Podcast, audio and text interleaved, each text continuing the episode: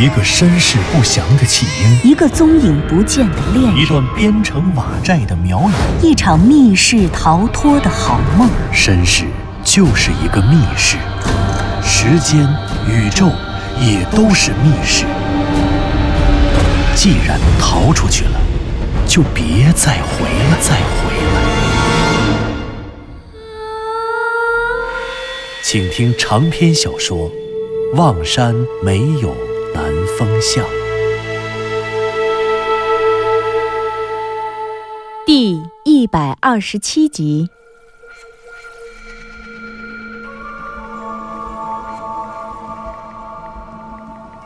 向南风湘西谷主和藤原佐和子通过了妙瑶塔地宫石室中的暗门，进入了一个美轮美奂的巨大溶洞。这个洞穴仿佛是充满奇思妙想的奇幻世界，人间的所有梦想都能在洞中的钟乳石上找到灵感。巨大而神秘溶洞像是一个天大的礼物，它吸引了他们三个人全部的目光，而它的壮阔更足以让步入这里的每一个人流连忘返，并且感叹自然力量的伟大和不可抗拒。在向南风的眼前，满眼都是细出的碳酸钙积聚而成的钟乳石、石幔和石花。高高低低的洞顶的钟乳石与地面的石笋连接起来，又形成了奇特的石柱。然而就在此时，当湘西谷主和左和子轻松地开玩笑时，向南风脸上却忽然面露难色。南风哥，你想什么呢？怎么不说话呀？不对不对，咱们得停下来，停，不能再走了。怎么了？出什么事儿了，南风哥？我怎么觉得咱们出问题了？问题？什么问题啊？左和子，这里的钟乳石石笋可是毫无规律，你能不能记住它们？或者或者怎么说呢？咱们从刚刚的入口进来，烤衣服的那个地方一直走到这儿。如果现在让你反着走回去，你还能找到进来的那个暗门吗？向南风说着，自己默默地转过了身子，他的视线投向了自己的背后，所谓的来时的路。然而，令人意想不到的是，这个巨大的溶洞地厅向任何一个方向看去，确实都有着各不相同的景致。可令人恐惧的是，这些景致虽然各不相同，但是却拥有高度相似的风格。特别是在手电的照射下，人会产生一种极强的错觉。这就像是给一个人扔到了一望无际的大海上，你有一艘很好的船，但是船上却没有卫星导航设备，甚至连一个罗盘都没有。向南风对佐和子说完，他用手电朝一个方向打过去，然后又说看见了吗？这束光，这束光射向哪里，哪里就是前方。你知道哪儿是前方吗？哪儿是后方？刚才我们走了半天，走的是直路还是弯路？我们以为在往前走，可双生门一定就在前面吗？不一定吧。还有佐和子，如果我们是在绕圈，你能认出来吗？这个绕圈，我们没有绕圈，我确定没有。如果真绕圈了，我能知道。啊，是这样，只要是我们走过的路啊，我相信凭借我的记忆力，肯定能找回去。这个你放心，再复杂的路也难不倒我的。嗯，不过实话实说，这些溶洞里的路，我们走过来的时候，相当于我看到的是这些钟乳石的正面，可如果往回走呢，相当于看的是反面。问题是我们走过来的时候，我只看到了正面，看不到反面，所以如果往回走的话，我得回忆着之前看见的那些钟乳石的样子，根据这些样子猜着走，等于是一边猜它背面的样子，一边判断。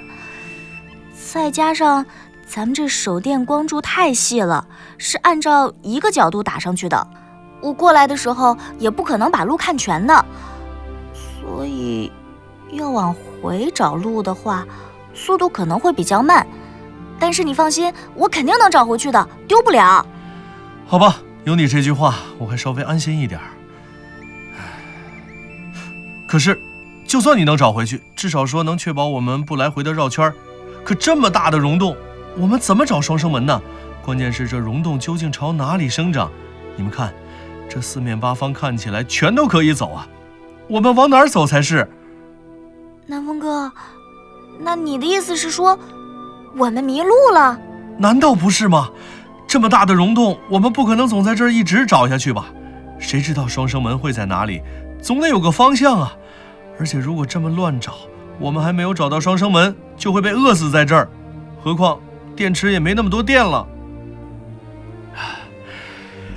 南风啊，那你是怎么想的？你肯定有办法了，是吧？是啊，南风哥，那你觉得双生门会在哪里呢？办法？你们俩没看我正在发愁呢吗？哎，其实我刚进来的时候意识到这是个溶洞，我是有想法的。不过现在我越走，越觉着不行。什么意思啊，南风哥？我刚才是想，溶洞这东西别管多大多小，面积先不论，起码有一点，它从来没有只有一层的。没有只有一层的，一层的。南方是说，这喀斯特地貌是因为石灰岩里不溶性的碳酸钙受水和二氧化碳的作用，转化成了碳酸氢钙，所以就形成了溶洞嘛。二氧化碳哪里都有。俗话说，人往高处走，水往低处流。水呢是往低处流的，越流越低；而在这洞里呢，就是越流越深。所以呢，所有喀斯特地貌形成的溶洞，岩溶的这个过程啊，不会光是水平层面的，肯定得不断的往下延伸。这也就是说，这溶洞会不停的往下生长，这样就形成了很多层的溶洞。哦，原来是这样。对对对，好像是。我记得我以前去的那个溶洞，就经常爬上爬下的。要我说，这溶洞别管多大多小，从来就没有一层的，都是有很多层，少的三四层，多的得七八层，是吧？向南风啊，你是说双生门应该在溶洞的最深一层？嗯，我觉得肯定在最深一层，甚至说就是整个溶洞的最下方。溶洞的最底层？对啊，你们没有听说过地心人吗？地心人，那是什么？有这么一种说法，二战前后非常的流行。当时科学家认为，地球的地壳下存在着相当大的空间，在这些空间里存在着一些地表没有的生物，例如地心人。什么？就像外星人一样，但是是生存在地球内部的？这不可能吧？地球内部不是熔岩吗？会把人烫死的。对。可是大自然非常神奇，任何苛刻的环境都有生物生存。严寒的喜马拉雅山巅，甚至灼热而且充满毒气的火山口，人类永远不可能证明那个地方没有生命，因为你能证明的只是你到不了那里。就比如火星。哎，南风，你说的虽然有道理，可是这和我们要找的双生门有什么关系呢？香吉谷主，你急什么呀？当然有关系了，我现在就告诉你。为什么双生门在这溶洞的最下面一层？地球学家根据万有引力算出地球的重量是多重呢？是六百万兆吨。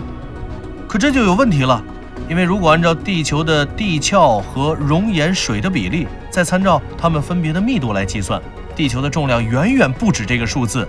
为什么会这样？只有一种解释，就是地球内部有某些部分是空的。空的？你是说，这样的大溶洞吗？是，但当然不只是这样的溶洞了，而是非常非常大的空间。这个空间是有名字的，叫做内太空。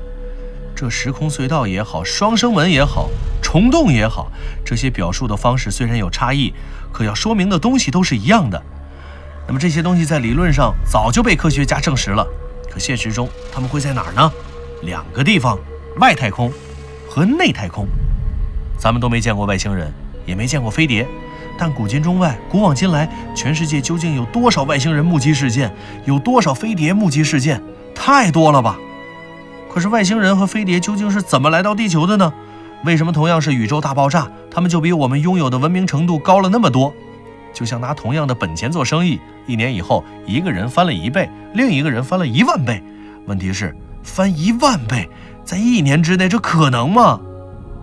南风哥，那你的意思是，外星人和飞碟其实都是从双生门里出来的，他们是外太空或者内太空的高等级生物。他们之所以比我们的文明程度高出那么多，是因为他们穿越了平行时空，他们是从未来来的，他们跟我们就不在一个匀速运动的坐标系里。而这些能让外星人开着飞碟来回来去的双生门在哪儿呢？当然只有两个，要么是离地球无限远，在外太空里，要么就干脆在地球的内部，在内太空里。我明白了，你的意思就是说，双生门在内太空里。我们要通过溶洞下到溶洞的最下层，双生门就藏在那里。左和子和湘西谷主都觉得向南风的分析颇为正确。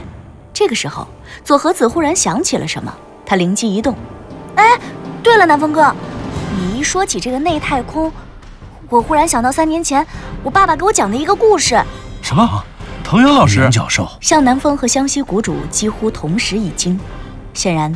他们不约而同地预感到了藤原教授的故事很可能对他们寻找双生门、寻找苗国有着至关重要的帮助。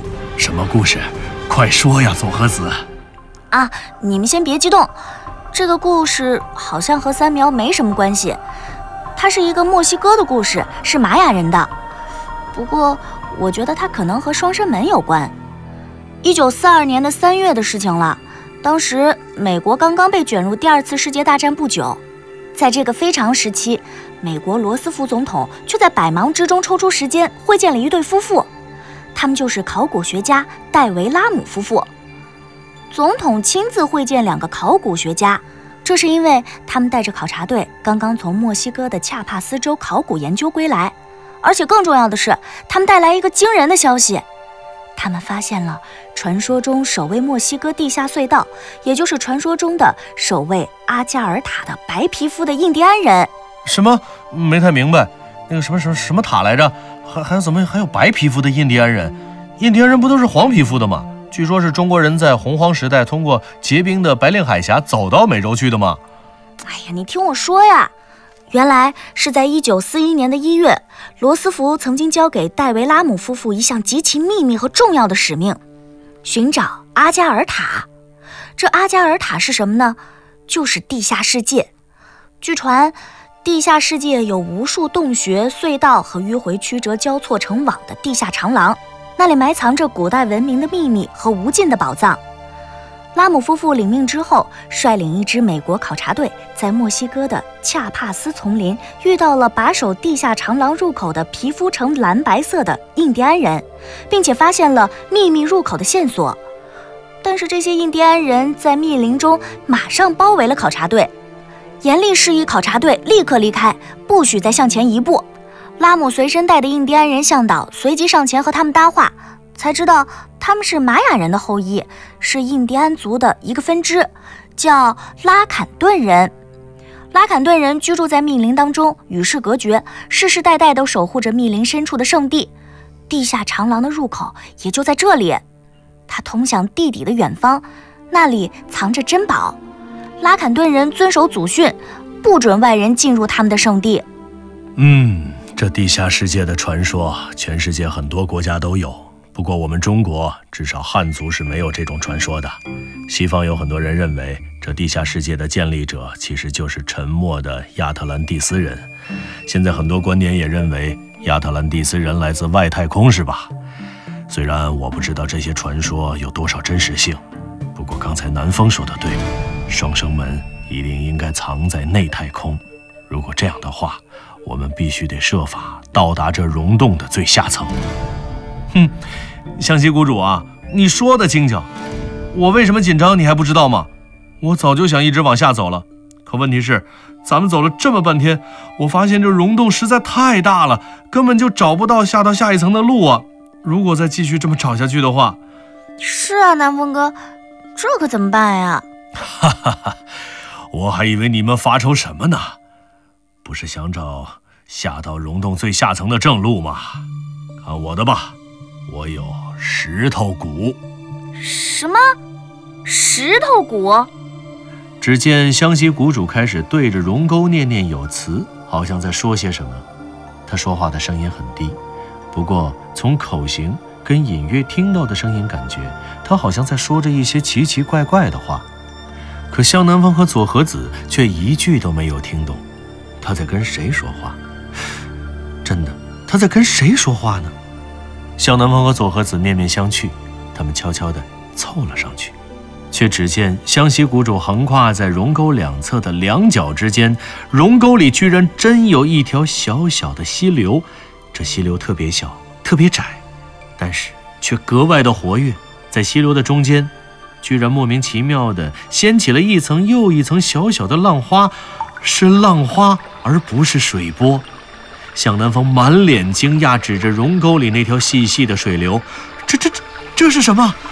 哪儿来的水流？”“是啊，这儿怎么会有水流，而且还有浪花？”“你们俩别紧张啊，这是石头谷。我早就应该想到，我们从进入溶洞的时候就错了。”为什么一定要自己苦哈哈的寻找双生门呢？我可以活捉一只石头骨，这溶洞里根本就是石头的世界，没有人比石头更了解这个溶洞了。石头或许不知道双生门在哪里，可是他知道石头世界的尽头在哪儿，知道溶洞的最下层怎么走。我们现在只要跟着它，跟着这条细细的溪流走，我肯定能走到整个溶洞的最下层去。师兄，可是这为什么说是石头谷呢？左和子和向南风面面相觑，他们确实看到了溶沟里的那条溪流，可他们既不知道溪流是怎么来的，也不知道这溪流和石头谷有什么关系。师兄，石头谷不应该是石头吗？是啊，是石头。你们没看见这溪流吗？这不就是石头吗？溪流是石头，这怎么可能呢？啊，原来是这样啊！左和子，我明白了，这石头谷就在溪流里啊！你别忘了，这溶洞，这整个的喀斯特地貌是怎么形成的？是因为石灰岩里不溶性的碳酸钙受水和二氧化碳的作用，能转化为微溶性的碳酸氢钙，所以才形成了溶洞。换句话说，我们只看到了空中的石笋和脚下的石钟乳，却没有注意到这些石笋、石钟乳不断生长的力量就藏在水里。就是这溪水，是这地下河中的碳酸钙不断凝固才形成的石头，所以溶洞中的石头骨既可以是一块石头，也可以是溪流里的碳酸钙，对不对？湘西谷主，没错啊，究竟还是南方聪明一点。我临时抓住的这只石头骨啊，就藏在溪流里，我可以根据自己的需求，让这石头骨变成我想要的样子，比如。我们现在需要它以水流的形式为我们带路，那么它看起来是水，因为它现在溶于水。如果我需要让它变成石头的时候，它也可以变成石头。当然了，如果它变成石头，我们肉眼能看到的只是一些细微的沉淀和杂质，因为这些石头的本质，这些碳酸钙的总质量太低了。师兄。那这石头谷跟你之前让我们见识过的巫蛊术不一样啊，其他那些都那么厉害，啊，当然了，这个也挺厉害的，不过他只是引路的话，还真是挺有意思的哈。你是说他不会杀人，所以有意思是吗？三个人有说有笑的跟着石头谷汇成的溪流，开始向着溶洞的最下层进发。这个时候，左和子继续说：“对啊，我想说的是。”嗯，差不多就是这个意思吧。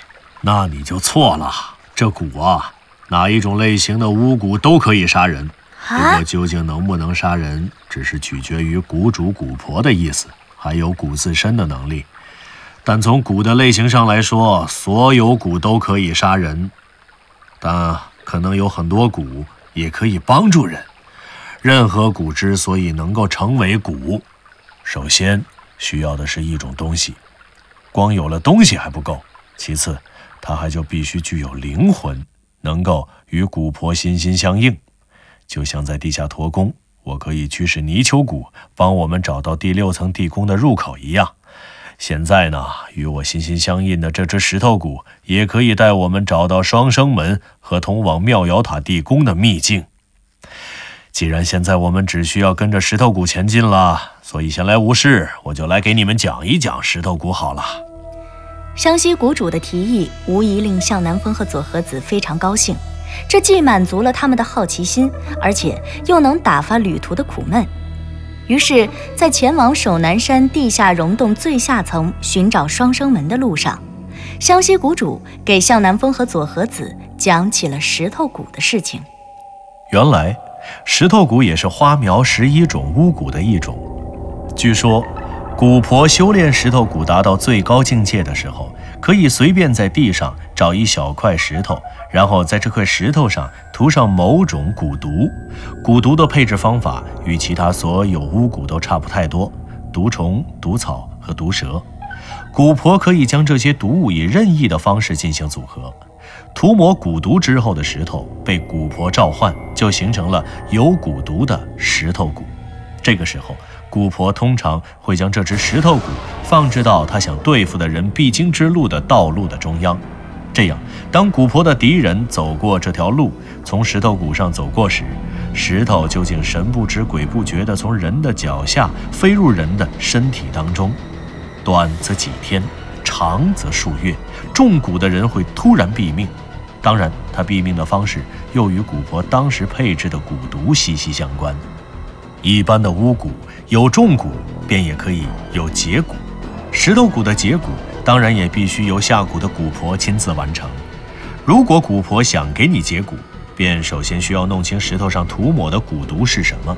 如果是毒虫、毒草和毒蛇的组合，那么就必须弄清组合的形式，然后根据这些蛊毒配置能够解毒的汤药。汤药以毒攻毒，可以先解开石头蛊中的蛊毒，这样。人的体内便只有石头骨，而没有蛊毒了。不过，没有了蛊毒的石头骨照样也可以取人性命，就像没有了石头骨的蛊毒也一样能让人毒发身亡一样。石头蛊不仅仅是一种灵魂，还是一块所谓的会动的石头。所以，解石头蛊的关键其实还在于让石头离开人的身体。显然，让石头离开人的身体，这让左和子这位学医的姑娘一下就想到了人的结石病。湘西雇主讲到这儿的时候，左和子一下来了兴趣，于是好奇地问道：“ 师兄，让石头离开人的身体，这听着怎么那么像是结石病患者手术开刀，或者是激光碎石啊？” 真是的哈！哎，不瞒你说，湘西谷主，你讲的石头蛊神乎其神啊！可是对于我们这些普通人，不是蛊婆的人而言，我第一个反应想到的也是激光碎石。激光碎石？你怎么不胸口碎大石呢？嗯，激光碎石这个不行。不过左和子刚才说的手术取石，还真的不是没有可能。在历史上，传说真有人打算这样救助中了石头蛊人的性命。啊？谁啊？您刚刚听到的是长篇小说《望山没有南方向》，作者刘迪川，演播杨静、田龙，配乐合成李晓东，制作人李晓东，监制全胜。